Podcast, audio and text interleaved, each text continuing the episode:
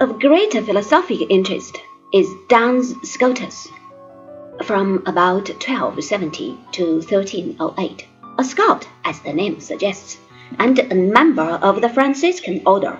He studied in Oxford when he became a teacher at 23 years old. Later, he taught in Paris and Cologne, where he died. With Duns Scotus, the bridge between faith and reason becomes more definite. While this involves, on the one side, a narrowing down of the scope of reason, on the other, it restores to God complete freedom and independence. Theology, which is concerned with what may be said about God, is no longer a rational discipline, but rather a set of useful beliefs inspired by revelation.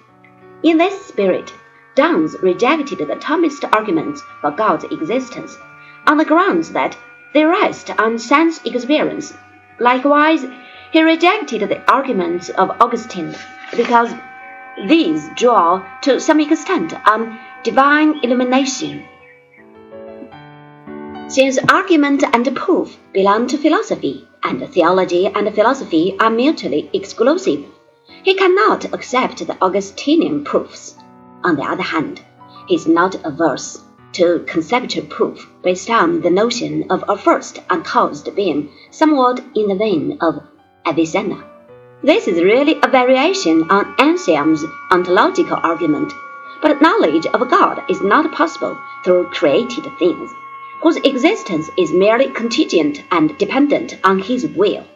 In fact, the existence of things is identified with their essence for Aquinas, it will be remembered, this identification serves to define God.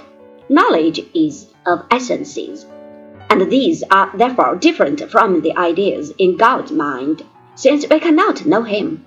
Since essence and existence coincide, that which makes each individual what it is cannot be matter, but must be form. In opposition to Aquinas' view, other forms for Duns are substantial. He does not subscribe to a full-blown Platonic realism. Thus, there may be a variety of forms in an individual, but these are distinct in a formal manner only, so that there is no question of their existing independently.